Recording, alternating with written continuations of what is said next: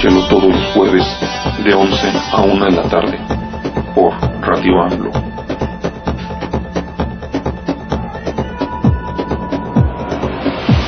El caos al cosmos.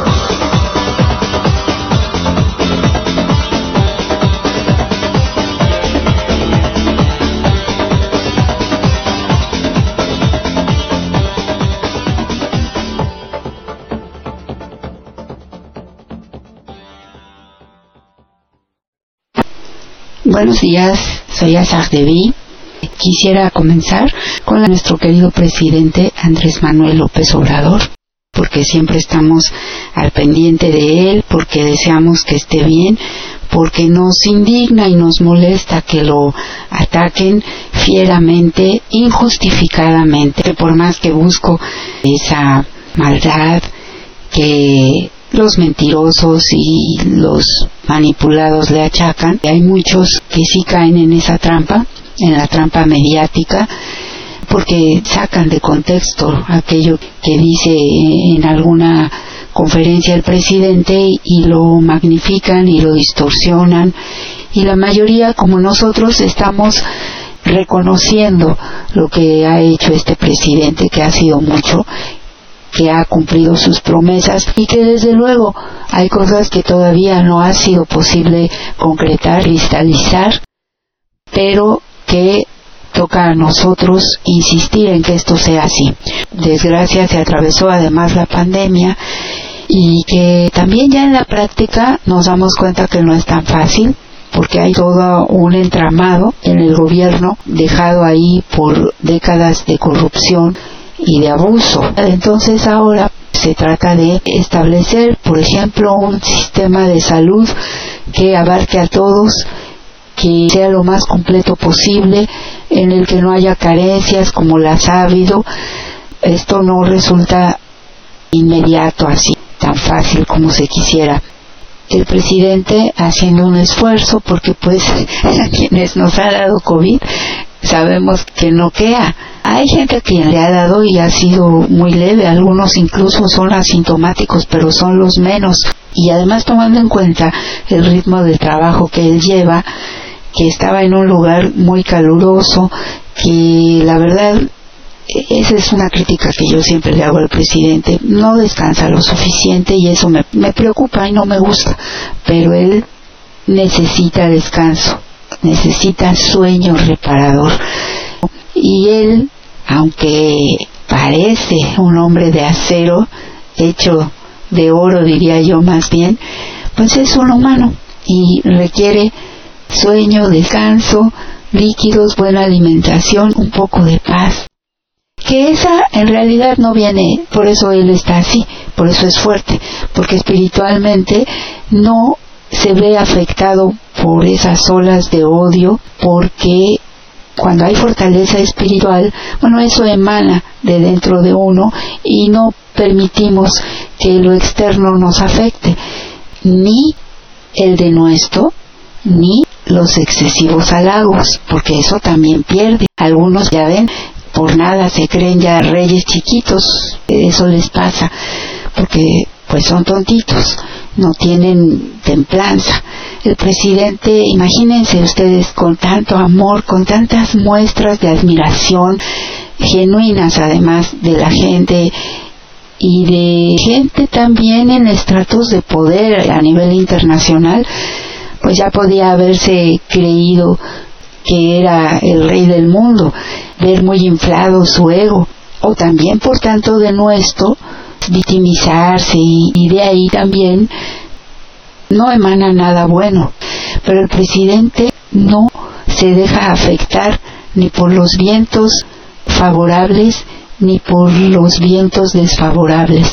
Es como el sabio que en la historia budista de los ocho vientos sale incólume porque no permite que ninguno de estos le afecte y nos da mucho gusto haberlo visto, le agradecemos esa consideración porque más que querer desmentir a los infames, a los difamadores, lo que el presidente hizo fue hacer que quienes realmente nos preocupamos genuinamente con cariño por él, tuviéramos la tranquilidad de saber que estaba bien. Desde que escuchamos a la doctora Gutiérrez Müller en ese maravilloso fandango por la lectura del que les traeré fragmentos en la siguiente hora, en el Caos al Cosmos, fue muy tranquilizador porque si ella estaba ahí, tranquila y sonriendo, es porque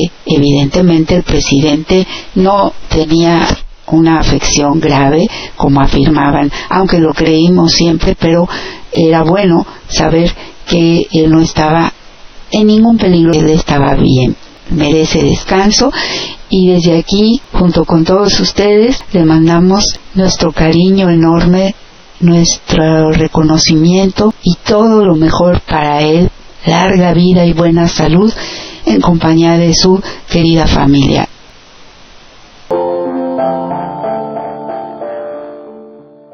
Me da mucho gusto comunicarme con ustedes. Como presidente de México tengo la responsabilidad de informarles sobre mi estado de salud. Ya lo hice, pero de todas maneras, como han habido especulaciones, es importante decirles que estoy bien, eh, tengo COVID, se me complicó porque me fui a una gira muy intensa que inicié en Veracruz, hubo cambio de clima, eh, fui después a Quintana Roo, estuve en Chetumal, estuve en Cancún, estuve en Mérida y ahí me hizo crisis porque se me bajó de repente la presión y estando en una reunión con ingenieros militares evaluando el tren Maya y con otros servidores públicos, afortunadamente no pasó a mayores y ya decidí venirme a la Ciudad de México, me trasladaron en una ambulancia aérea, pero no venía yo en una camilla, venía yo consciente y así llegamos aquí y escribí un mensaje en, en Twitter, en Facebook, informando. Sin embargo, eh, empezaron las especulaciones, porque pues mis adversarios tienen mucha imaginación. No tendría yo que estar repitiendo, decirles el muerto que tú matáis o que vos matáis goza de cabal salud.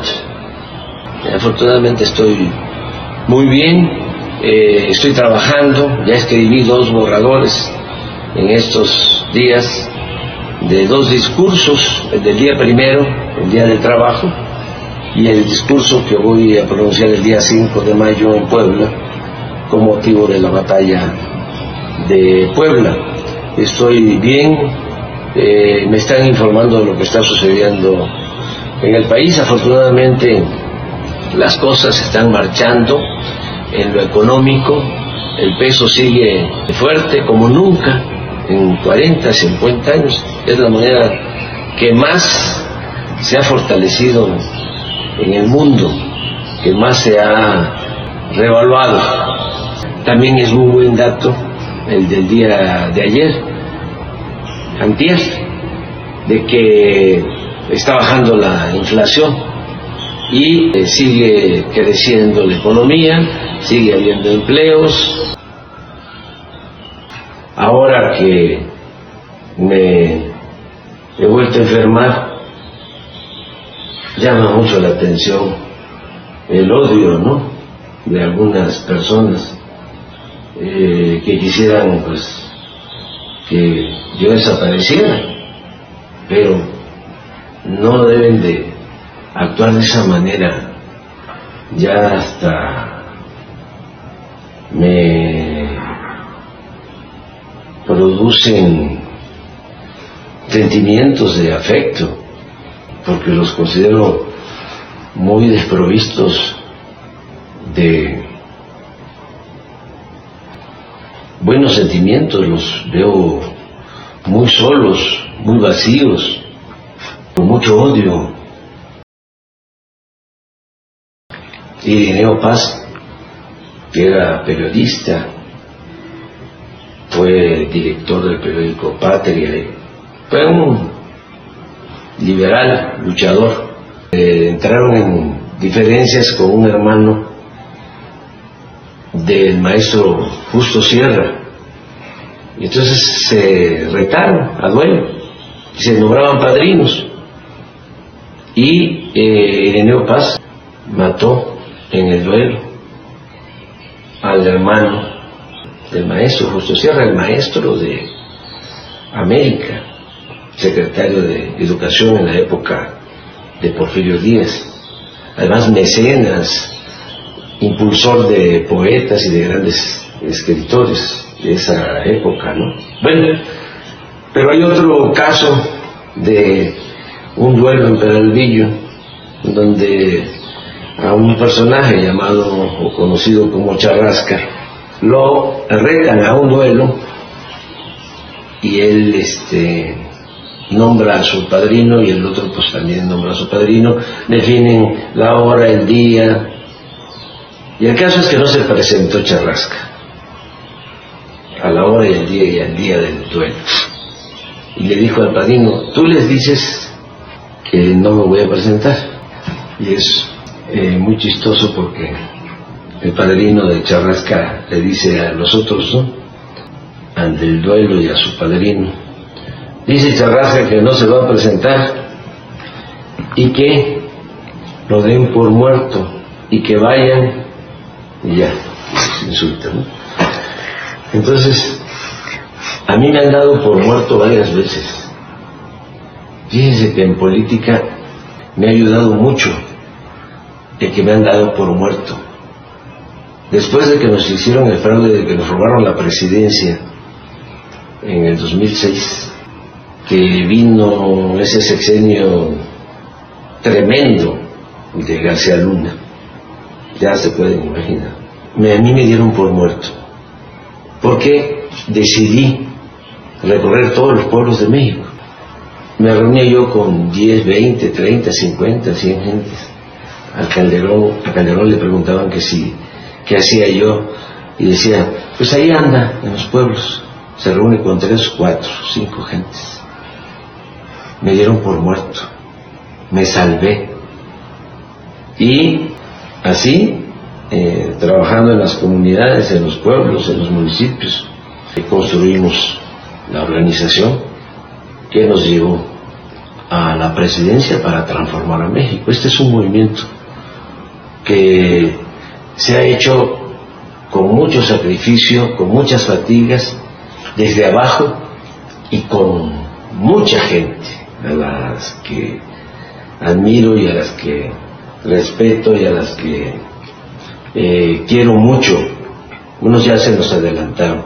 Y a ellos es a los que les dedico esta plática, ahora que estoy con COVID. Eh, que no se preocupen, que estoy bien y que vamos a seguir luchando. Ya saben cómo somos de perseverantes. Nos falta todavía un tiempo y van a hacerse, van a hacerse muchas cosas, muchas, muchas bellas cosas en beneficio del pueblo de México, de nuestro querido pueblo de México.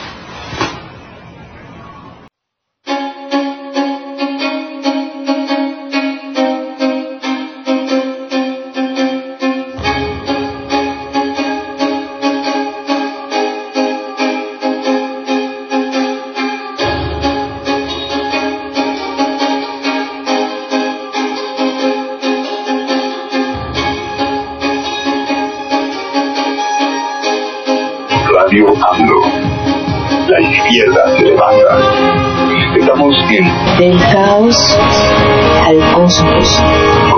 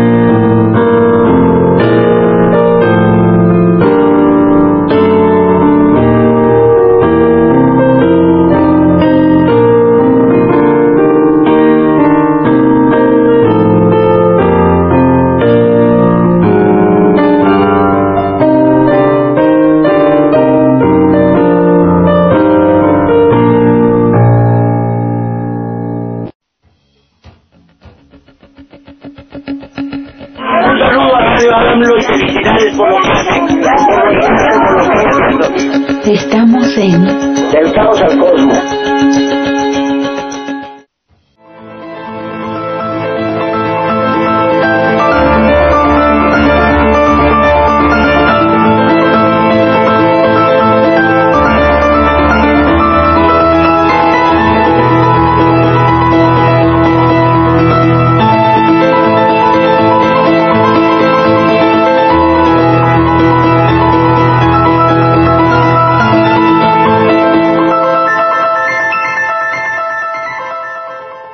Los sabios merecen ese nombre porque no viven a merced de los ocho vientos. Prosperidad, decadencia, deshonra, honor, alabanza, censura, sufrimiento y placer. No los exalta la prosperidad ni los aflige la decadencia. Las deidades celestiales sin falta protegerán a aquel que no se incline ante los ocho vientos el Buda Nichiren.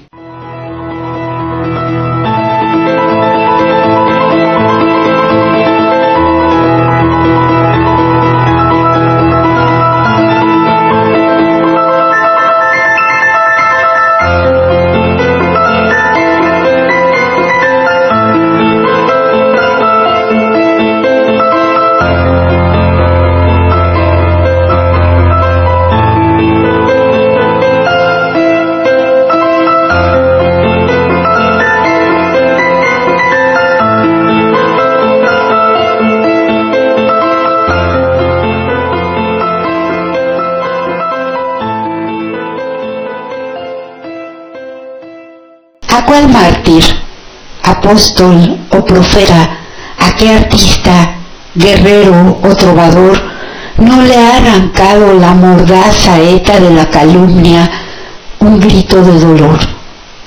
Incestuoso Molière, Felón el Dante, Voltaire Gateo, Diderot Venal, para todos la sátira infamante, para todos el látigo infernal. Uno solo se encuentra inmaculado de infamias tantas en el gran festín.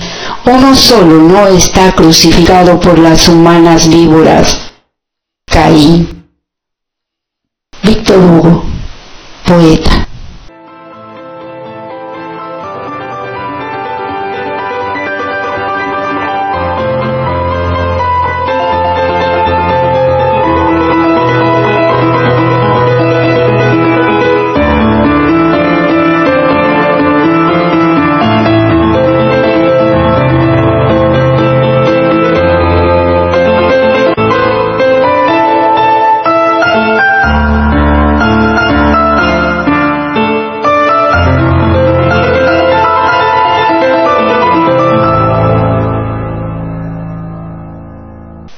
Muy buenos días, soy Azar Devi, estamos en Del Caos al Cosmos. Hoy es jueves 27 de abril de 2023 y tengo mucho gusto en estar con ustedes y poder saludarles a todos. Muchas gracias. El presidente López Obrador ha sido blanco de las más asquerosas infamias y calumnias es también ese tipo de muerte civil el que pretenden darle enterrándolo, matándolo, no solamente inventando lo que han inventado ahora eh, a raíz de su contagio de COVID o de su estado de salud cuando ha sido delicado.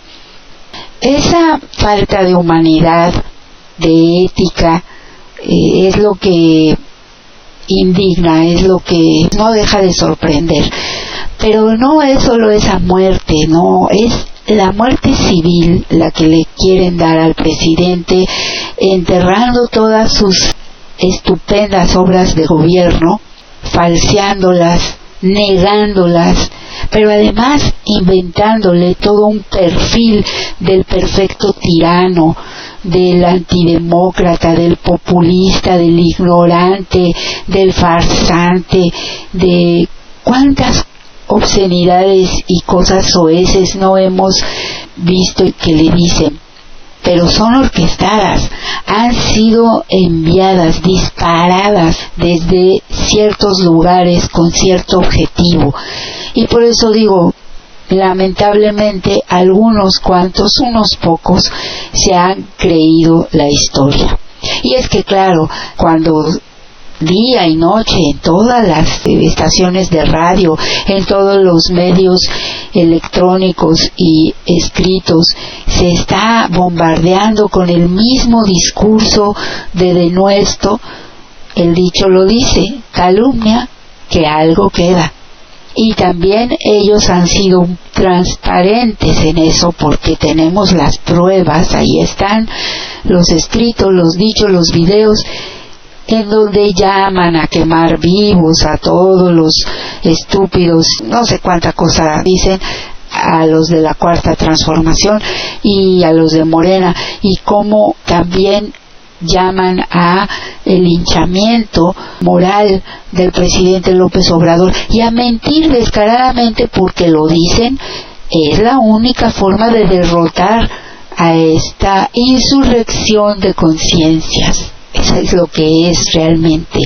Y también dicen, hay que ir a traer, a buscar al emperador extranjero, en este caso a los Estados Unidos de Norteamérica, que vengan a invadir nuestro país otra vez. O también invitan a gentuza de la más baja calaña como un Guaidó, algo asqueroso, que ya hasta los propios gringos se deslindaron de él porque pues, definitivamente le salió todo mal cuando intentaron imponerlo como un supuesto presidente alternativo en Venezuela.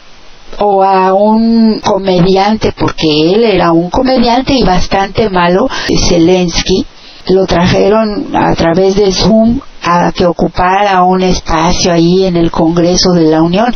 Ellos deben ser llamados a cuentas, los que hicieron esto, porque no tienen ningún derecho a hacer este tipo de cosas. Ellos no representan a la totalidad del pueblo, pero además toda situación injerencista está expresamente prohibida por nuestra constitución política de los Estados Unidos mexicanos y ninguno de ellos, mucho menos Krill, tiene facultades para hacer algo como lo que hicieron. Son personajes ínfimos, chiquitititos, pero además en este caso se trata de un verdadero criminal de guerra, porque eso es Zelensky, un corrupto que ha estado robándose los millones de dólares que le han entregado para esta guerra en cierta forma fratricida y el individuo sale corriendo y se va a otro lado, deja ahí el desbarajuste en su país, la tragedia, la muerte y él inflando sus cuentas de banco en seguramente paraísos fiscales. Esto es un hecho documentado además. Y la injerencia de la Embajada de Ucrania en México constantemente, groseramente, insistiendo en que el presidente y nuestro gobierno tome una posición, es decir, que tome partido y cosa que el gobierno de México no tiene por qué hacer, faltando así al respeto al presidente de la República Mexicana, a todos nosotros los mexicanos y a la nación entera. Pero eso es la oposición y por eso es interesante leer un libro como el de Paco Ignacio Taibo y vemos cómo la historia se repite en la medida de las eh, diferencias, claro, que hay entre un principio del siglo pasado y, y un siglo XXI de las redes sociales, de Internet y de una serie de cosas. Pero las pasiones humanas son las mismas. La burguesía es la misma.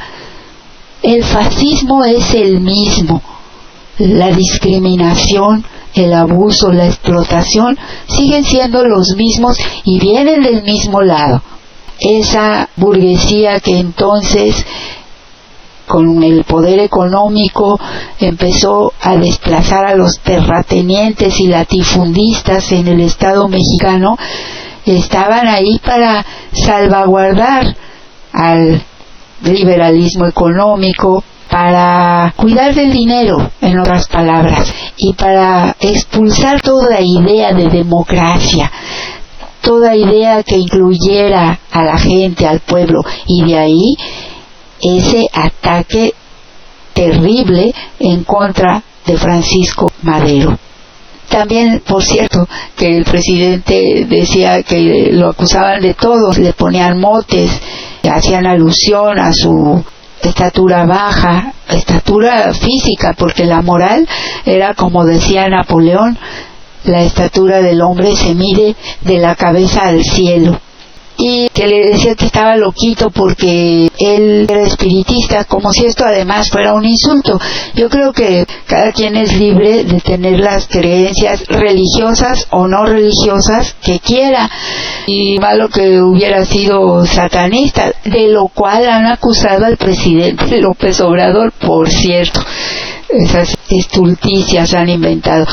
Pero no era raro que en la época en la que vivió el presidente Madero, hubiese una especie de boom, y ya desde antes, a mediados del siglo pasado y después, perdón, del siglo antepasado, porque Alain Kardec, un francés que hizo un verdadero boom de todo esto que tenía que ver con el espiritismo. Pero Alain Kardec pues no era ningún loquito, realmente era un hombre que había escrito traducido, estuvo cerca de Pestalozzi, él era educador.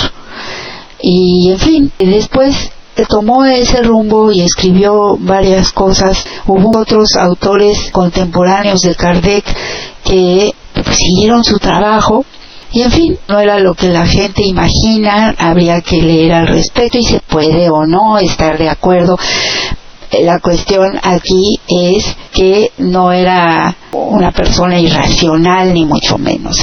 Y el presidente Madero, en efecto, pudo haber estado cerca de estas ideas de Kardec y de algunos otros que surgieron, pero eso nada tiene que ver ni con su salud mental, pero sobre todo nada que ver con su calidad moral como demócrata, como bien lo reafirma cada vez que puede el presidente López Obrador. Y tanto es así que le costó la vida. Por eso leía este poema de eh, Víctor Hugo, el autor francés, que estuvo exiliado, fue víctima también de la calumnia, de la injuria, de la incomprensión en su tiempo. Y tuvo que salir de su país, de su querida Francia. Y bueno, él dice, nadie se salvó, acusaron de todo, hasta de incestuoso a Molière, a Dante, a Ligieri, de felonía. La cosa era calumniar, denostar, inventar, odiar. Este poema lo tradujeron al español como el vulgo aplaude cuando inventa el odio.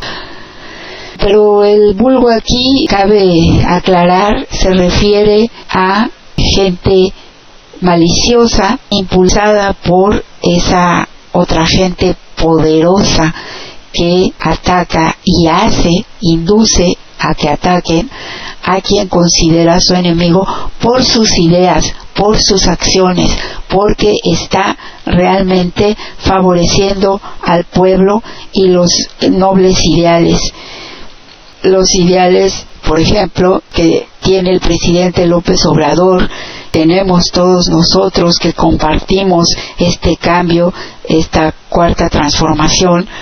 Y si queremos darnos cuenta cómo el presidente realmente está cumpliendo con sus promesas, está realizando una verdadera transformación, basta con ver cómo tiene en su contra a la oligarquía cómo los medios están en su contra porque perdieron el monopolio de ser la única voz, porque además perdieron también el chayote y se redujo a la mitad la publicidad oficial, o menos de la mitad. Qué gran cosa del presidente López Obrador de la cuarta transformación que hizo que los partidos por fin se quitaran las máscaras, porque negaban hasta la saciedad que fuera el PRIAN. Y resulta que no solo son PRIAN, sino son los hijos de Claudio X.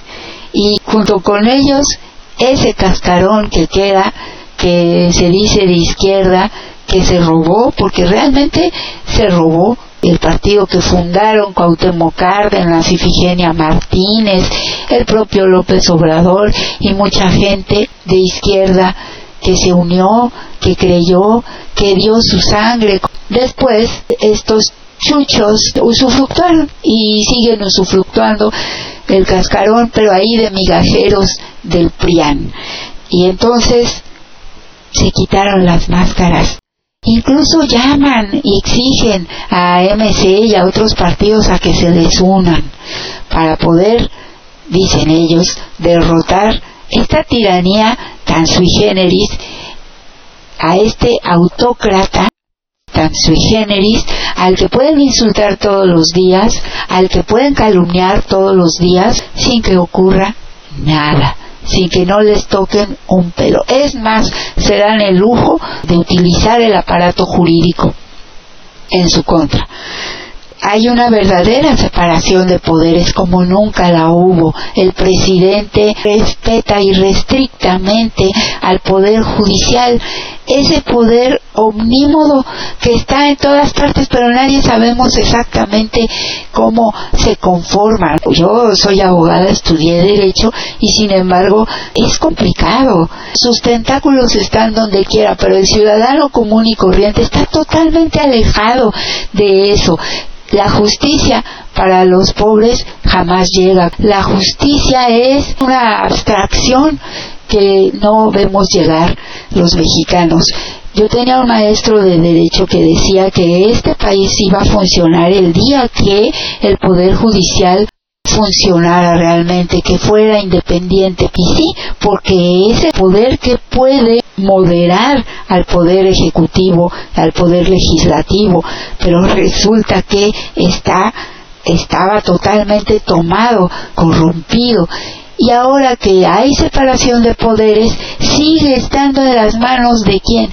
De los dueños del dinero de los verdaderamente poderosos en este país obedecen a esos intereses, han sido ya transparentes también, puesto que han estado liberando a delincuentes. No bien terminaban de dar la sentencia en contra de García Luna, cuando ya Norma Piña estaba liberando las cuentas de la mujer también delincuente de García Luna y empezó a liberar a Rosario Robles, a no me acuerdo cuántos otros, pero ha quedado claro para quién trabaja el poder judicial y no es para la ciudadanía.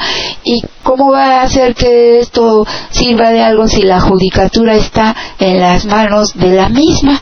O sea, de quien preside la Suprema Corte, que es justamente bueno, más bien injustamente, esa señora Piña, que hoy se hace la ofendida y que pretende además, fíjense qué autoritaria, que quiten los programas en donde hay parodia acerca de, ella dice, de su persona y además hace junto con todos los otros magistrados y jueces, pero ella los representa y los representa muy bien, por cierto, indignamente como son. Y ella se declara en contra de que la Guardia Nacional esté conformada como lo está y bajo la, digamos, tutela de la Secretaría de Defensa además estableciendo un precedente inconstitucional que la historia habrá de juzgarlos porque es una aberración. La Secretaría de la Defensa no es parte del ejército, es una Secretaría de Estado. Entonces no hay tal inconstitucionalidad. Bueno, esta señora es una autoritaria y además de que hacen eso ahora pide que vaya la Guardia Nacional a defenderle del pueblo, de la gente, de los ciudadanos que tienen derecho a manifestarse en contra de sus arbitrariedades, ellos ganan 600 mil pesos al mes. Si eso no los describe de pies a cabeza, yo no sé qué otra cosa los puede describir. Bueno, pues esta señora pide que defiendan a la Suprema Corte. Es una cobarde de la ciudadanía. Queda muy claro, está el presidente haciendo que todos se quiten las máscaras. Y por primera vez en tanto tiempo, en tantos años, el pueblo no es esa entelequia, esa abstracción, como dice el infamito de Ciro Murayama, que no existe. El pueblo existe y por primera vez tiene voz y por primera vez su voto contó y por primera vez tiene cara, tiene presencia, deja de ser la entelequia invisible, deja de ser esa abstracción que solo utilizaron siempre los corruptos para sus fines más abyectos. Eso es prueba fehaciente de que el presidente López Obrador está logrando, junto con nosotros, junto con Morena, la cuarta transformación, el cambio verdadero.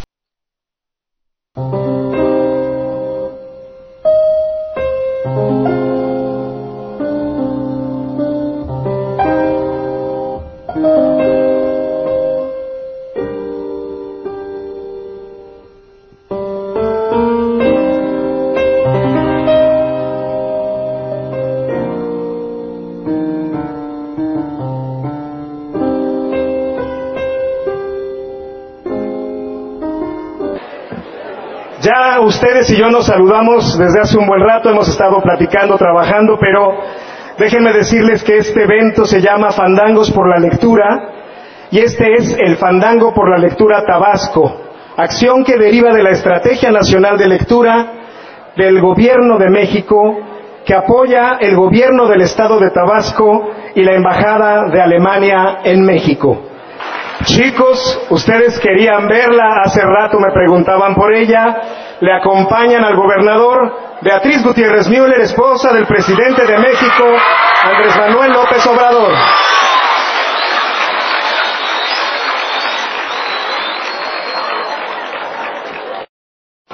Vamos a escuchar ahora, a escuchar a la esposa del presidente, Andrés Manuel López Obrador.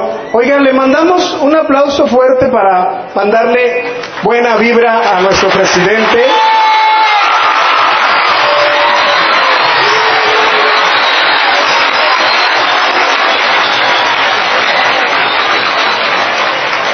Vamos a escuchar a Beatriz Gutiérrez Müller leer un texto del gran, gran escritor tabasqueño Carlos Pellicer. ¿Sí? Bueno, le mandamos un muy buenas vibras, pero también le vamos a decir que tome mucha agua, ¿les parece? Sí, porque además Tabasco es agua. Y llueve fuerte cuando llueve. Leer a Carlos Pellicer en Tabasco es un gran compromiso y voy a hacer mi mejor esfuerzo porque es un gran poeta. Trópico, ¿para qué me diste las manos llenas de color? Todo lo que yo toque se llenará de sol. En las tardes sutiles de otras tierras pasaré con mis ruidos de vidrio tornasol Déjame un solo instante dejar de ser grito y color. Déjame un solo instante cambiar de clima el corazón, beber la penumbra de una cosa desierta, inclinarme en silencio sobre un remoto balcón, dispensarme en la orilla de una suave devoción, y escribir con un lápiz muy fino mi meditación. Oh, dejar de ser un solo instante el ayudante de campo del sol, trópico, ¿para qué me diste las manos llenas de color? Muchísimas gracias a la doctora Beatriz. Les voy, a, les voy a pedir un segundo aplauso para ella porque fíjense que es nuestra principal promotora de los fandangos por la lectura. Los ha llevado por todas partes. Hasta Chile, Argentina se han ido los fandangos por la lectura. Así es. La doctora Beatriz Gutiérrez Müller ha llevado estos fandangos a Chile, Argentina, a eventos que se han realizado en México a través de la ONU. También ahí los llevó, también cuando estuvo con la esposa de Biden y ha estado en Chile con el presidente Boric y su esposa, en Argentina también con Fernández es una labor maravillosa de un gran equipo, es una muestra estupenda de lo que se puede hacer cuando hay voluntad, cariño, dedicación, honestidad. Además uno puede notar en estos fandangos los diversos ambientes. No tiene mucho que estuvo en Veracruz, fue maravilloso y el ambiente que hay entre los escolapios, porque ellos son los protagonistas. Y después en Manzanillo y también es un ambiente distinto, cambia un poquito, pero muy hermoso también. Y ahora no solamente se invita al embajador, embajadora o algún poeta, escritor, escritora de algún país, sino que también hemos podido compartir con países tan distantes como Rumania, Finlandia, con estudiantes de secundaria de esos países y que hay como un intercambio vía Zoom muy bonito. Pero también los jóvenes de la secundaria de diferentes estados de la República muestran un distinto ambiente. Y aquí en Tabasco era un ambientazo. Y los niños, no sé si alcanzaron a escuchar sus vocecitas, porque generalmente en los fandangos hay una lectura general de todos los que están ahí en el podium, digamos, y todos los jóvenes de la secundaria. Y, y se invita entonces a que lean juntos. Pero en este caso, ellos motu propio comenzaban a leer con quien estuviese leyendo. Es muy agradable, muy hermoso verlos tan animados, tan unidos con adultos como debe de ser como debe de haber esa interacción, porque no tienen por qué estar solos ni desvinculándose de las otras generaciones, al contrario, porque además el aprendizaje es mutuo quiero compartir con ustedes esto. A mí me interesa mucho el que haya un análisis a fondo de ciertos temas que son muy importantes. Porque no se trata de decir que todo lo que se está haciendo ahora está bien. Puede haber fallos, puede haber obstáculos, y pero también errores. Es decir, que el ser humano está propenso a eso. Pero no deben pasarse por alto. Tenemos que detenernos, pensar y hacer la evaluación. Hay una parte que fue esta desaparición de Notimex. Y encontré resonancia en lo que dice Víctor Roura, personaje a quien gustan calumniar lo mismo que a San Juana Martínez, pero quisiera salir del ruido de la calumnia, la estridencia de las pasiones que se levantan y tratar de ser algo objetivos. No fue nada fácil la encomienda que le dieron a San Juana. Y bien que ella pudo cometer errores o no, yo no lo sé, no puedo en ese sentido hacer una evaluación. Es verdad, y eso lo supimos siempre, que las condiciones no fueron favorables desde un principio. Y el hecho de que en una secretaría como la del trabajo, en la cual está al frente Luisa María Alcalde, que es hija de un señor, de un abogado que desde hace muchos años, pero muchos, se dedica a asesorar sindicatos. Y esto no tiene en sí nada de malo, ni tampoco se puede hablar de que el señor tenga o no una conducta impropia como abogado, como asesor de sindicatos. Pero es verdad que las cosas no son de lo más favorable cuando se trata de alguien tan cercano a la familia. Nunca vi, francamente, esto con tranquilidad. Me parecía algo que no estaba siendo, pues no sé si decir correcto o adecuado. El caso es que Víctor Roura hace una crítica a este respecto, pero no solo de las autoridades, porque además los sindicatos son independientes. La autoridad, en este caso la Secretaría del Trabajo, es una especie de árbitro porque no tiene por qué tener injerencia en la vida de los sindicatos.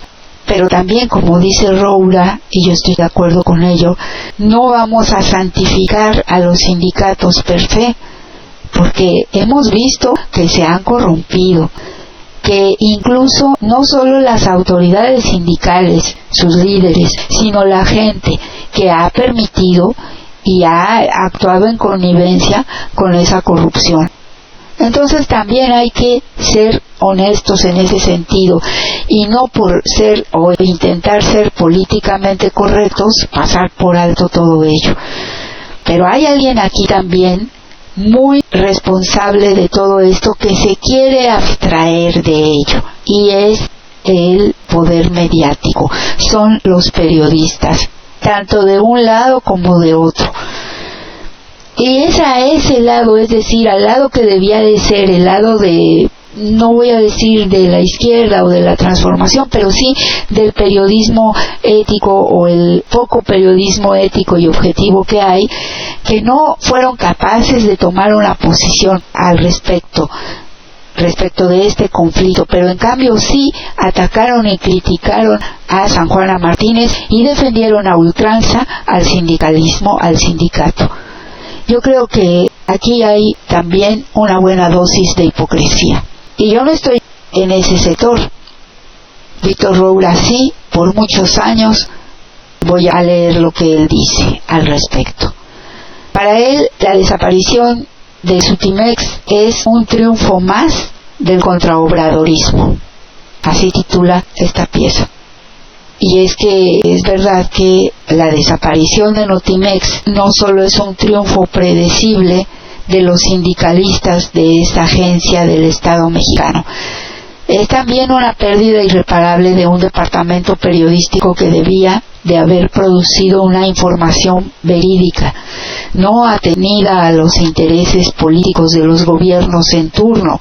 Nueve en total si contamos el de Gustavo Díaz Ordaz, a quien le faltaban dos años para terminar su negra administración. Desde entonces se formó este sindicato. Como sucedió desde su fundación en agosto de 1968, siempre una caja de resonancia económica, la agencia noticiosa para los involucrados, los mismos que acaban de obtener su premiación al cancelar López Obrador la posibilidad de construir una institución digna, informativa del Estado. Finalmente los sindicalistas obtuvieron uno de sus tres inobjetables objetivos, una soberbia liquidación, irrevocables reinstalaciones o el cierre de la agencia, ya que sin ellos, tal como lo planteaban, era imposible conducirla. El mismo viernes 14 de abril, en que se ventiló oficialmente la dilución de esa agencia en el programa Mañanera 360 que transmite el Sistema Público de Radiodifusión Nacional, los protagonistas de esta emisión, de muchos modos, vieron con buenos ojos la difuminación de esta entidad federativa, aplaudiendo esta decisión que favorece a los extrabajadores de esta zona periodística que luego de su sistemático empeño de prorrogar negatividades desde la llegada de San Juana Martínez a la dirección de esta empresa periodística, se van a llevar a casa sus ahorros a partir de los privilegios con los que vivían sin esforzarse demasiado en ello, porque su triunfo es Asimismo, una derrota de la administración obradorista al no estar capacitada del todo para enfrentarse a las corruptelas que insanan a este país. ¿Para qué airear felizmente el acabose de la corrupción si no tiene esta administración presidencial la mínima posibilidad de limpiar por lo menos en este caso un bastión completamente sucio y arraigado a los síntomas del dilapidador pasado? Es duro, Roura, pero yo creo que es válida el cuestionamiento. Y continúa. Azul Alzaga, en la mañanera 360, dijo con toda razón que debía comenzarse desde cero para establecer una nueva agencia informativa del Estado. Y yo pregunto, ¿no precisamente se estaba haciendo esto mismo en la Notimex del sexenio morenista, cuando los sindicalistas sencillamente dijeron no a la transformación para no verse afectados en sus conveniencias financieras o convencionales prebendas?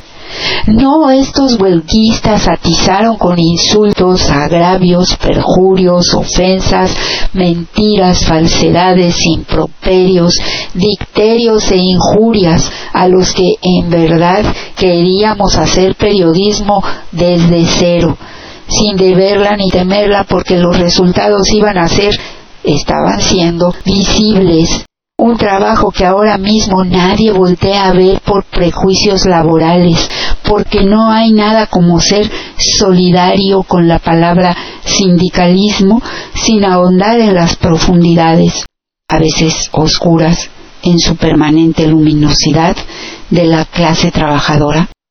Ya he dicho muchas ocasiones que al llegar a Notimex en julio de 2019 por invitación de San Juana Martínez, lo único que hallé dice Roura, fueron negaciones y pretextos para no hacer las cosas, que me recordaron al escribiente Butterfly, ese grandioso personaje de Melville, burócrata hacedor de nada, a quien miré reflejado en los peones de esta agencia informativa durante los once meses que estuve al frente de una entonces incorpórea sección cultural hasta el levantamiento de la huelga. Pero de esto nadie quiere hablar como no se quiere hablar de los asuntos puntillosos en la prensa.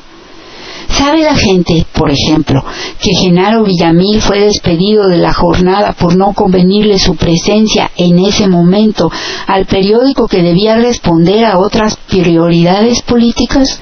Esto yo no lo sabía, la verdad.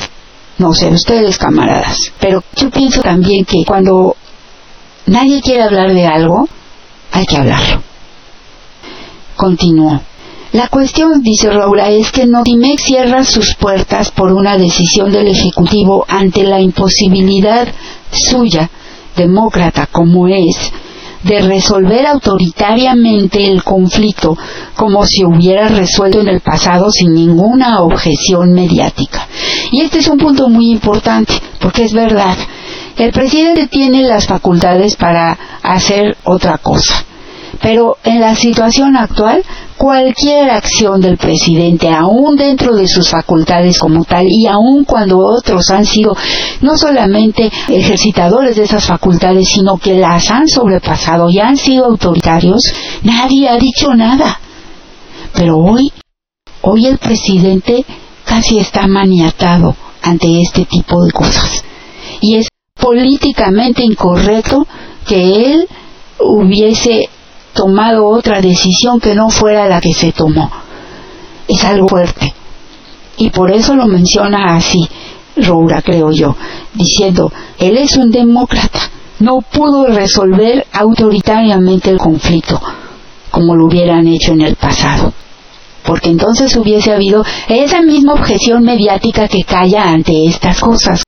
En ese punto es donde yo estoy de acuerdo con Roura y considero que hay una infinita hipocresía y falta de, pues, de valor civil.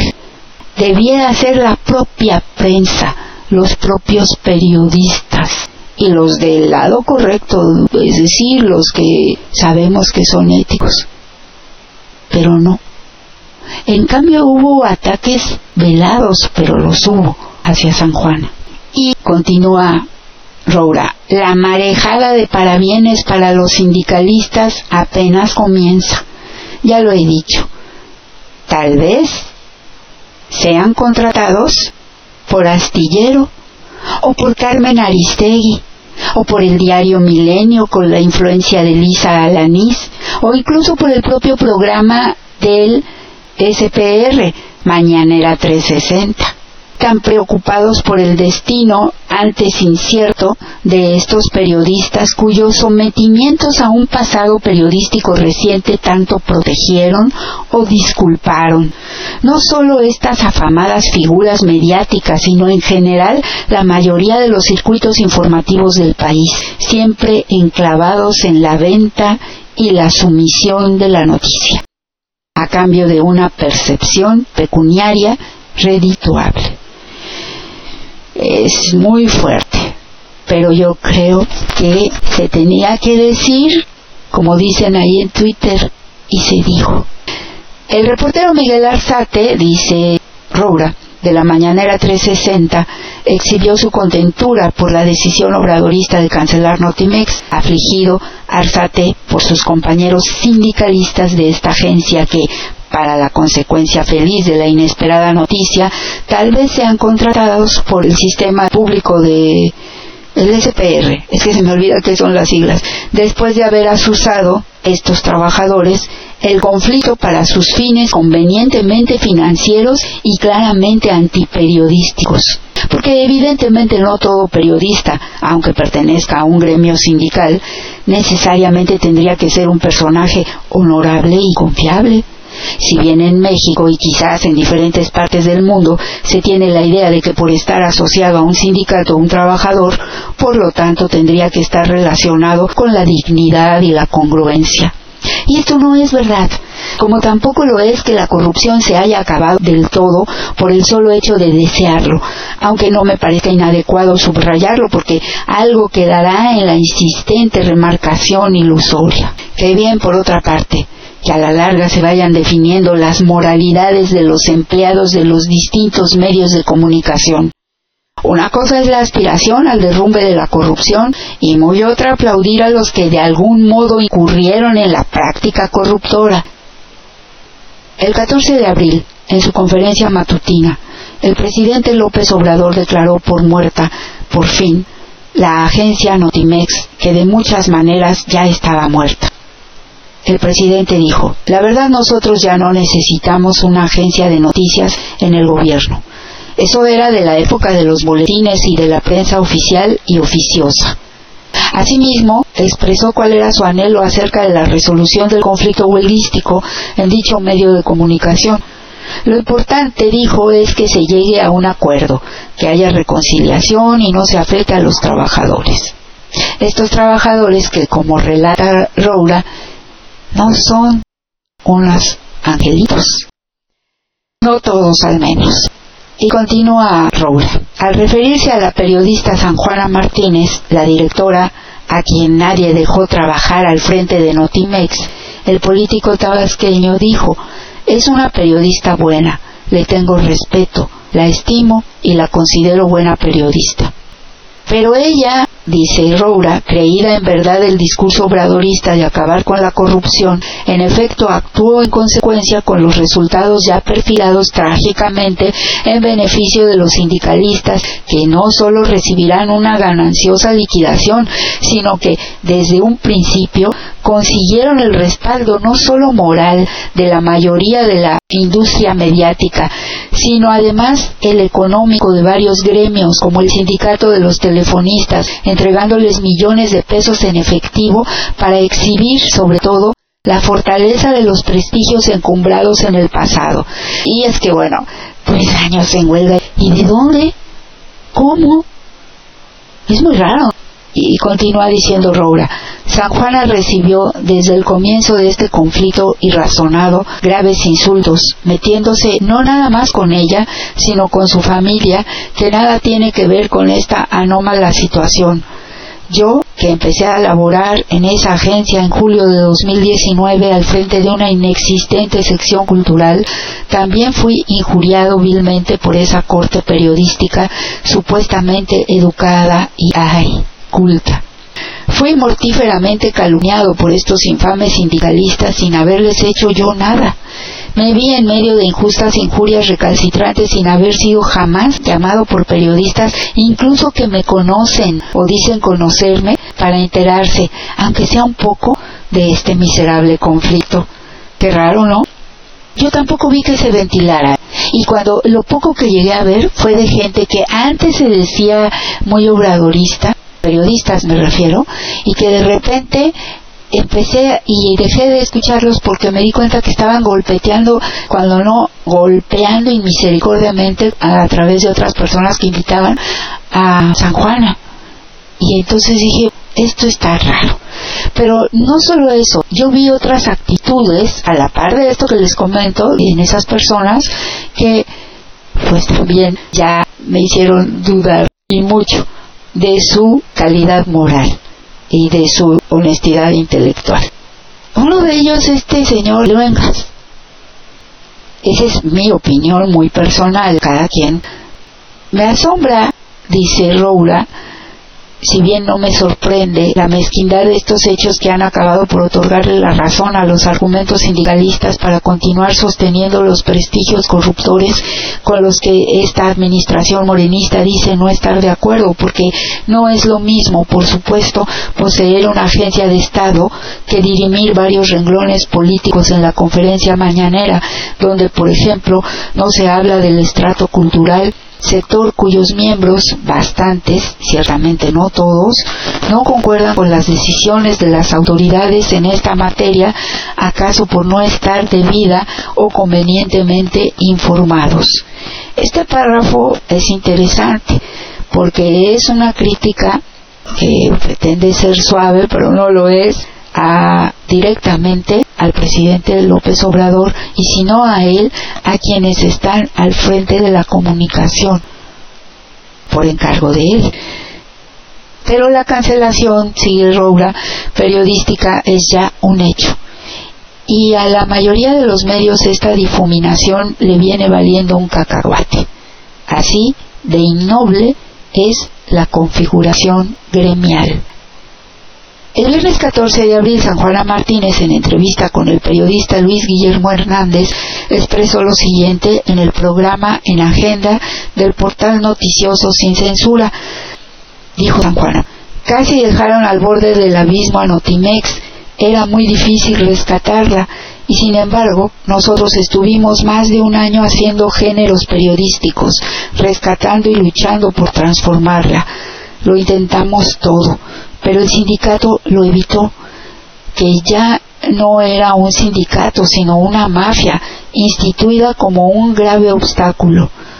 Tú llegas y cortas privilegios, acabando con la lista de 60 aviadores. La mayor parte de los puestos eran plazas que se vendían.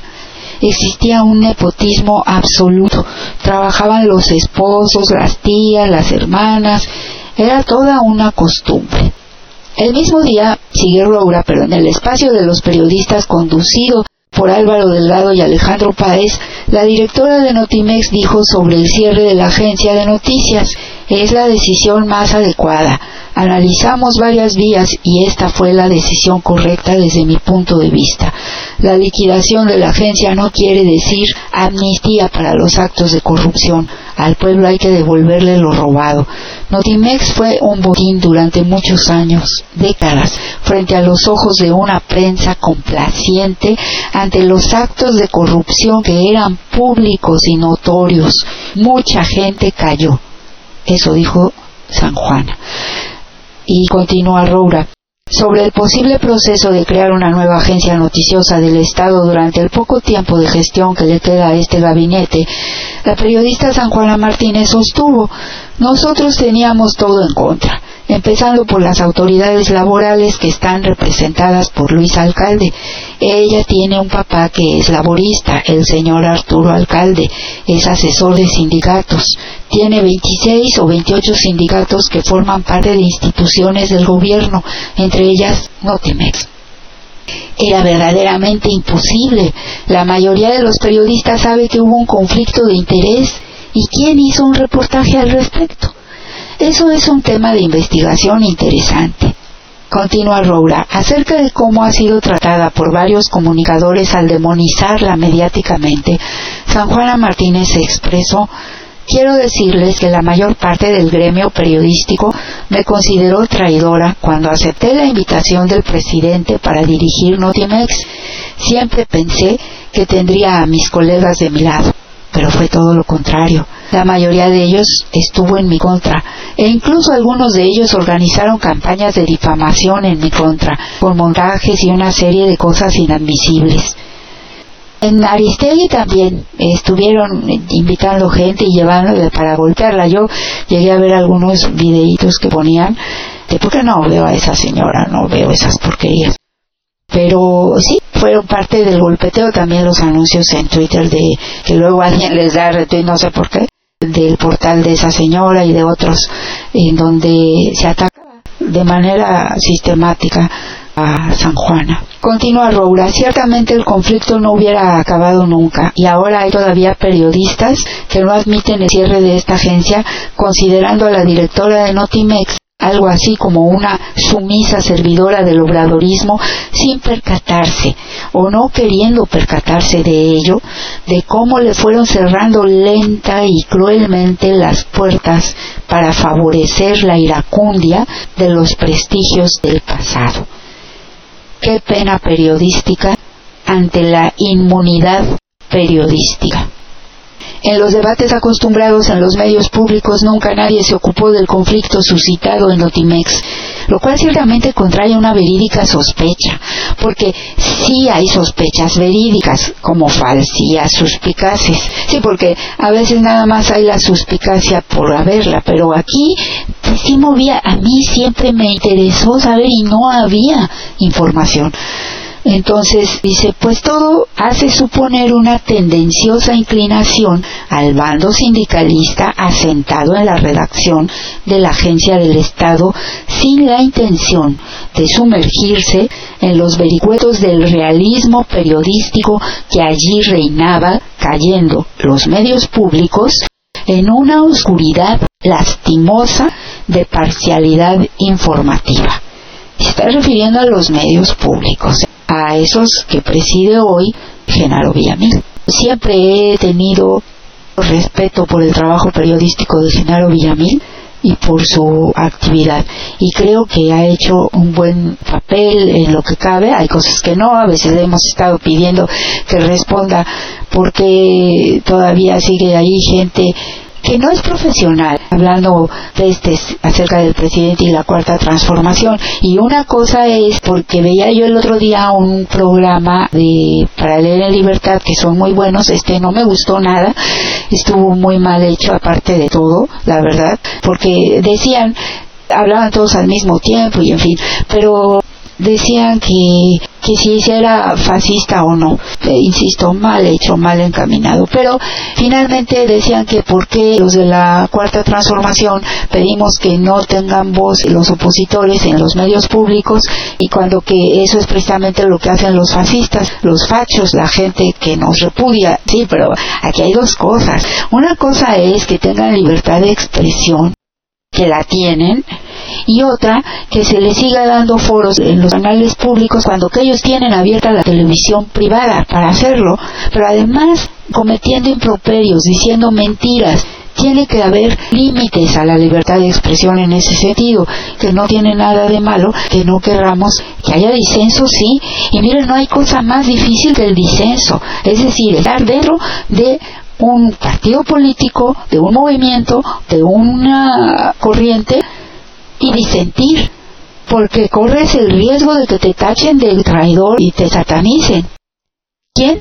Pues a quienes no convenga el disenso, porque quieren que haya consenso, y el consenso es muy difícil. Pero claro, uno tiene que analizar bien las actitudes, las declaraciones, los movimientos de quienes dicen disentir, pero en realidad están traicionando los principios. Eso es otra cosa, es fácil detectarlo. Pero el disenso serio, el no estar de acuerdo a veces con algo, el hacer la crítica, no es fácil. Y debe existir en los medios públicos, claro que sí. Para eso es el periodismo. Pero no la calumnia barata y el rastrerismo que vemos en ciertas gentes que están ahí en los medios públicos. Esto viene a colación por esto de que en cambio no se ventiló algo como esto que debió hacerse y sobre todo al seno de los medios públicos. ¿Pero por qué? Porque será políticamente incorrecto decir algo del sindicato. A mí me parece una actitud aberrante, por lo menos indigna. Voy a releer esta parte. En los debates acostumbrados en los medios públicos, nunca nadie se ocupó del conflicto suscitado en Notimex, lo cual trae una sospecha de que había una tendenciosa inclinación al bando sindicalista asentado en la redacción de la Agencia del Estado, sin la intención de sumergirse en los vericuetos del realismo periodístico, que allí reinaba cayendo los medios públicos en una oscuridad lastimosa de parcialidad informativa. Aquí está redactado muy raro, la verdad. Bueno, y al final remata diciendo, porque hasta en el obradorismo había, hay, obradoristas simulados. Así acaba su artículo Roura. Y yo creo que vale la pena meditar sobre esto, porque esta es una de las cosas que me dan pie a que pueda hacer una crítica acerca de lo que yo considero que está mal hecho al ser lo mismo incluso de la cuarta transformación. Y por eso es tan importante el debate, por eso es tan importante que la crítica no muera. Claro, el disenso, digo.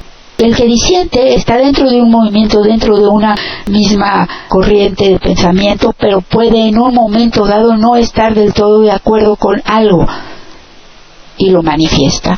¿Cómo se puede llegar al acuerdo? A través del el diálogo, de la discusión de las ideas, de los asuntos no de la descalificación. Eso déjenlo para la oposición, para los odiadores, para los irracionales. Pero la única manera de crecer es a veces escuchando al otro, porque no puede haber necedades, ¿no?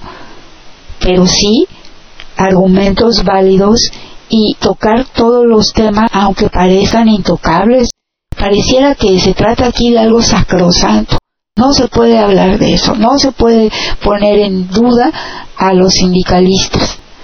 Yo he sabido de gente sindicalista, camaradas del sindicato de Luz y Fuerza, por ejemplo, que hay gente no tan limpia dentro de esos sindicatos. Es que es simplemente condición humana. Las demandas pueden ser muy válidas, pero también hay conductas en la gente que no son correctas. No se puede ignorar una situación así. Y nadie hizo nada, nadie dijo nada, pero ahora que ya se disolvió, entonces sí, hubo la reacción. Precisamente la derecha se distingue por ser reaccionaria. Uno debe ser más bien el que tenga iniciativa, el que debate, el que propone y no el que solamente reacciona. No haces nada, pero al final reaccionas. Quería tratar este tema con ustedes me parece que hay que hablar de todo.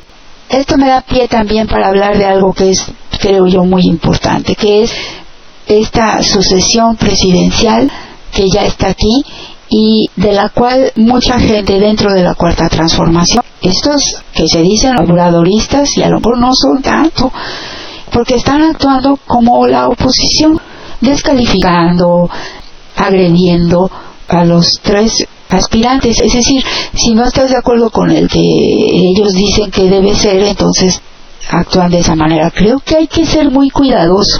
Yo ofrecí que iba a hablar de los tres perfiles de los tres candidatos y lo haré, estoy escribiéndolo, pero estoy siendo también muy cuidadosa.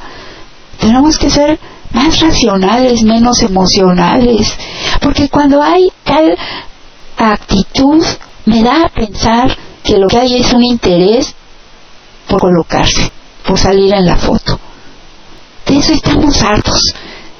Como decía el valedor Tomás Mojar. Por eso fue el pleito. Ya no queremos esas prácticas. Eso fue lo que llevó yo al traste con todo, cuando la gente se corrompe, cuando anda en busca de hueso. Desde abajo. Por eso vale la pena reflexionar respecto de estas cosas. Y vamos a algo más amable. Regresemos con esto tan bonito de un fandango por la lectura. Como les había dicho, ah, no, no les dije, el país invitado fue Alemania y aquí está el pianista Repter interpretando, claro, a Beethoven. Vamos a escucharlo. Y vean qué emocionados estaban los y las jóvenes de la secundaria allá en Tabasco.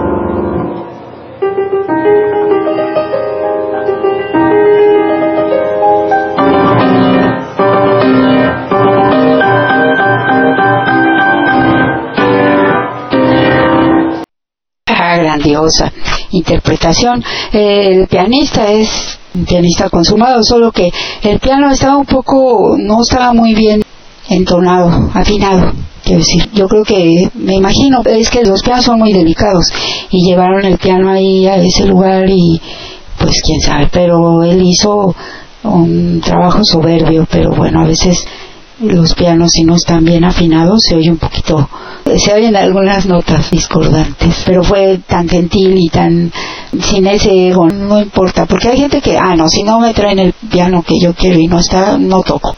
Así que maravilloso. Fíjense que San Juana, que algo pasó ahí en el Twitter, pero ya ven que la gente es bien agresiva luego y muy groseros, entonces algo pasó y yo le dije algo a San Juana. Le hice creo una pregunta, pero no era nada mal, no, ni mucho menos con grosería. Pero y como la habían estado ya, como dice el presidente, cucando y la estaban asediando, esa es la verdad, pues se agarró a bloquear y yo creo que ahí me tocó. Entonces me sorprendió, pero dije, bueno, ni me conoce y aparte pues seguro se le fue ahí y luego como lo comenté con mi querida Margarita y algo puso y fíjense, tan es ella una persona que recapacitó, es decir, me desbloqueó y me dio la oportunidad de conocer realmente si había hecho un error al, al bloquear o algo, es decir, no es la persona que tratan de dibujar como alguien irracional y con quien no se puede hablar ni nada de eso. Para mí ese gesto tuvo mucho que ver porque ni me conoce, pues mi respeto. Quiero compartir con ustedes esta parte del fandango que me gustó muchísimo. No sé si a ustedes les ha pasado alguna vez que sueñan que van a un país al que aparentemente no tenían ningún interés en ir y sin embargo andan por ahí y a mí me ha pasado varias veces y me he soñado en tal o cual lugar y ha sido tan vívido el sueño y tan bonito. Entonces me encantó este poema escrito por esta poeta de Tabasco que aquí lee de ella misma. Hola muchachos, ¿cómo están? Eh, me encanta estar aquí con ustedes porque yo empecé a escribir cuando iba en la secundaria, entonces eso me trae muy buenos recuerdos. Yo nunca he estado en Alemania, pero una vez soñé que estaba en Alemania. Y de eso es el poema que voy a leerles y que nos tiene aquí hoy en este fandango por la lectura, leyendo sin fronteras y porque eso hace la poesía, uniendo a México, Alemania y a Tabasco y pues a un sueño que tuve yo hace un tiempo. Ahí va. Sueño que estoy en Alemania lo sé, es extraño. Jamás he querido estar en Alemania, pero estoy aquí, es mi sueño y llueve. Veo a mis amigos que me invitan a pasear sin paraguas. Yo intuyo que como en las bodas, es de buena suerte pasear bajo la lluvia. Sé que estás aquí, sé que voy a verte. Al girar en cada esquina, aparecen cúpulas abriéndose entre las nubes. De alguna manera soy feliz, cae la lluvia y no siento frío. Sé que camino a tu encuentro, otro cielo, claro y soleado, se refleja en los charcos de agua. Debo haber elegido este país para guardar silencio en una lengua que tú y yo desconocemos, que no sabemos usar para despedirnos, o quizá en el mundo de los doppelganger He recurrido a mi doble, aún enamorado, para hallar a tu otro tú que todavía me desea. Podría existir una explicación más simple. Estoy en Alemania y es un sueño. Es la madrugada de mi cumpleaños y mi mente ha construido una ciudad bajo la lluvia para darme regalo de mirarte. Muchísimas gracias, Beatriz.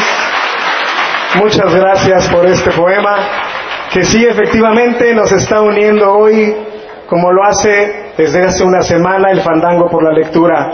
Alemania, México, Tabasco, Tamulté. Tamulté. Ahí estaba, en Tamulté. Qué bonito, ¿no? Y qué bonita poesía. Me conmovió mucho Y saben, la poesía vaya que une. La poesía, decía un autor ruso, no estoy segura, por eso no voy a decir el nombre porque voy a buscarlo. Hace años aquí en Del al Cosmos hice un programa especial, he hecho varios sobre poesía, y decía que en los tiempos más álgidos, era un poeta ruso, de la poesía, la gente debía congregarse y leer poesía en voz alta. Y en Francia, en París al menos, había unos que salían y se subían al metro y a los transportes públicos y susurraban alguna poesía a la gente. Creo que son cosas que uno como ser humano no debe desligarse de. Por eso es tan importante eso que hace también en Para en libertad.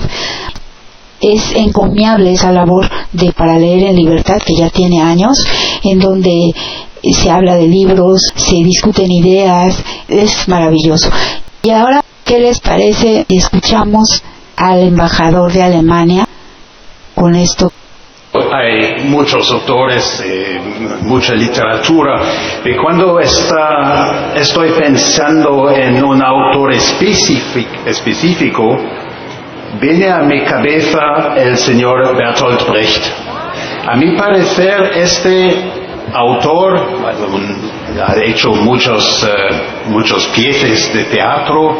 Este autor ha hablado de sujetos que todavía están muy, muy, muy importantes para todos los autores y para todos vosotros también, porque se trata del futuro. El Bertolt Brecht escribió sus piezas sobre el hombre, la, la persona en su sociedad pero también en la relación entre los explotados y los explotadores.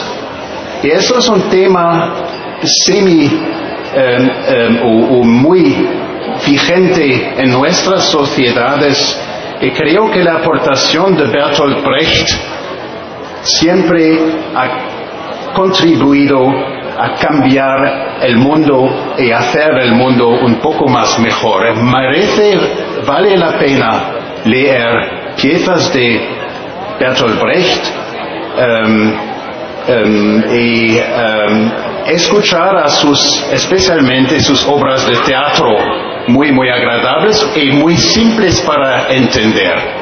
Gracias. Lo que es justo Bertolt Brecht quien nos habla del analfabeta político, nos recuerda la importancia de no serlo ¿Quién es el analfabeta político? Me gustó mucho que cuando le preguntaron al embajador de Alemania a quién se debía leer de tantos autores alemanes, podemos pensar en Goethe, en Bertolt Brecht, claro, en Hesse. Hesse es uno de mis favoritos. Yo me leí todos los de Hermann Hesse. El peor analfabeta, dice Bertolt Brecht, es el analfabeto político. No oye, no habla, ni participa de los acontecimientos políticos. No sabe que el costo de la vida, el precio del pan, del pescado, de la harina, y del alquiler, de los zapatos o las medicinas, no sabe que todo eso depende de las decisiones políticas. El analfabeto político es tan burro que se enorgullece e hincha el pecho diciendo que odia la política. No sabe el imbécil que de su ignorancia política nace la prostituta, el menor abandonado y el peor de todos los bandidos, que es el político trapacero, granuja, corrupto y servil de las empresas nacionales y multinacionales. Yo creo que la sugerencia del embajador fue magnífica bueno, era un dramaturgo que hizo muchas obras de teatro y un hombre político comprometido. Eso fue. Vamos a escuchar esto que también me conmovió mucho porque el cineasta Sergio Olovich, que es un, un hombre ya de edad avanzada y está, no, digamos que en óptimas condiciones de movilidad, me refiero perfectamente lúcido y sano en otro sentido porque escribe en Twitter y te ve que el señor está muy bien y además muy de izquierda Y hay una película de él que yo vi que me gustó mucho que se llama Llovizna, la recomiendo mucho, es muy buena. Indudablemente Olovic es muy bueno. Eh, hizo el, el esfuerzo de estar ahí, presente, pero además miren qué bonito habla con los muchachos y qué bonita forma. Vamos a escucharlo. Muchachos, este, yo soy tabasqueño. Mi familia es de Cárdenas, Tabasco. ¡Viva Cárdenas! ¡Viva Tabasco! ¡Viva nuestro presidente tabasqueño, Andrés Manuel López Obrador!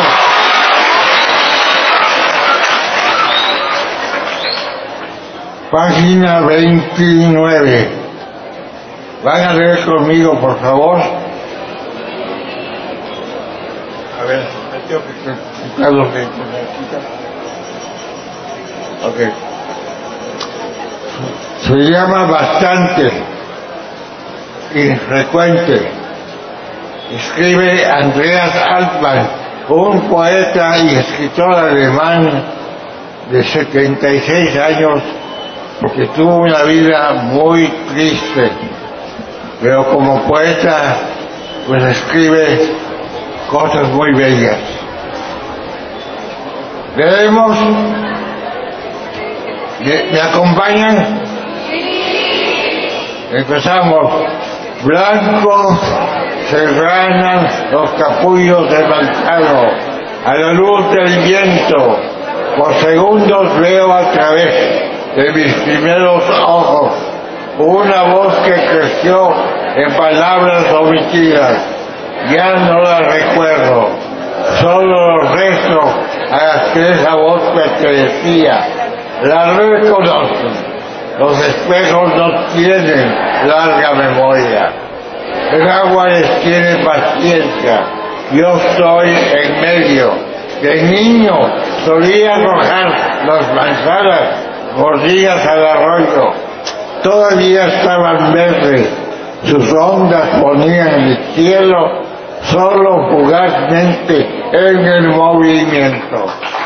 ¡Qué bonito!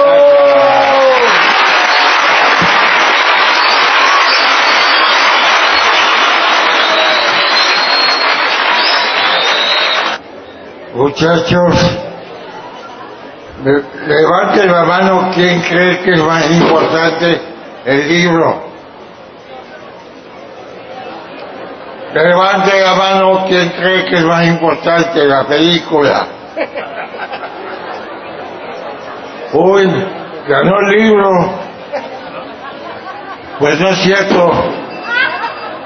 Los dos son igual de importantes.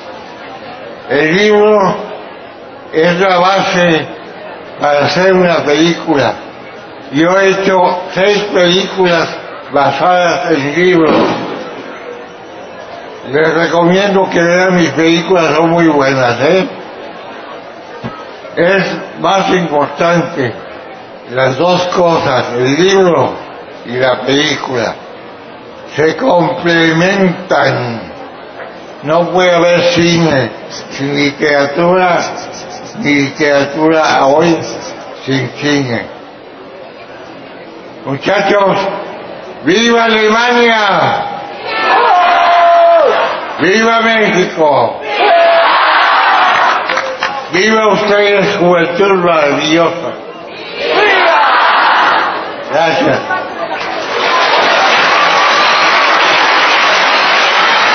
Gracias al maestro Lovich. ¡Que viva Tamulté! Así es, muchachos. Para casi terminar el programa vamos a escuchar esta lectura que hicieron ya todos juntos. Qué bonito se oye. Claro, pues estuvieron poetas alemanes, poetas en lengua en Yocotán. Ahora les pongo este. Se leyó en alemán, se leyó en Yocotán, se leyó en español. Carlos Achila, tú vas a, a Nicola Vidal.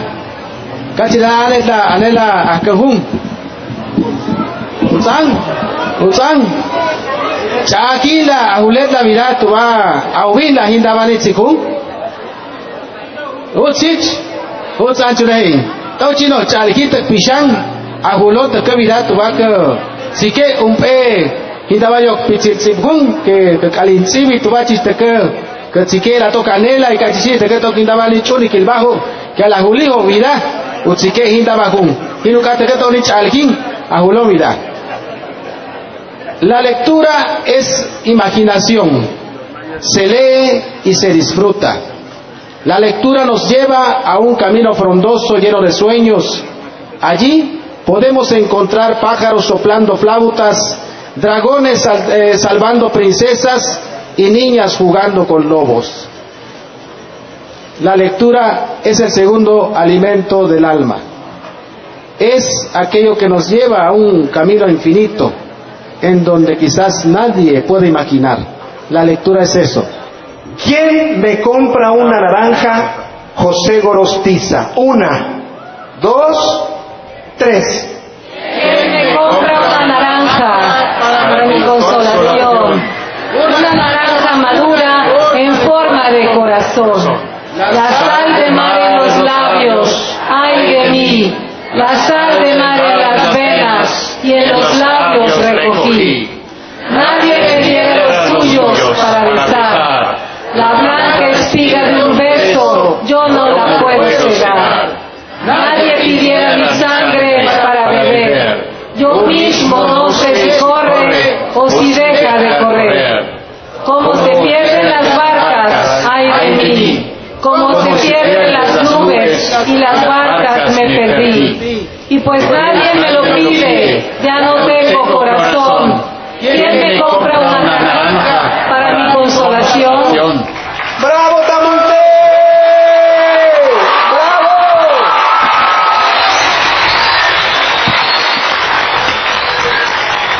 Maravilloso coro, muchachos. Felicidades a la escuela secundaria número 7. Venga, muchachos.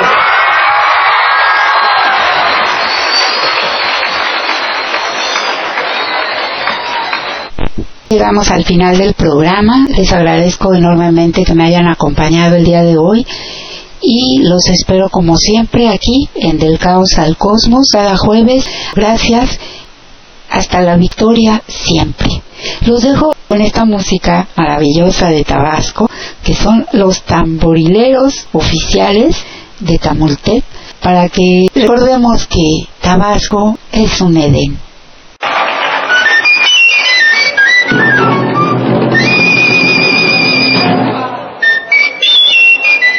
Escuchemos al grupo de tamborileros de Tabasco. El aplauso para ellos.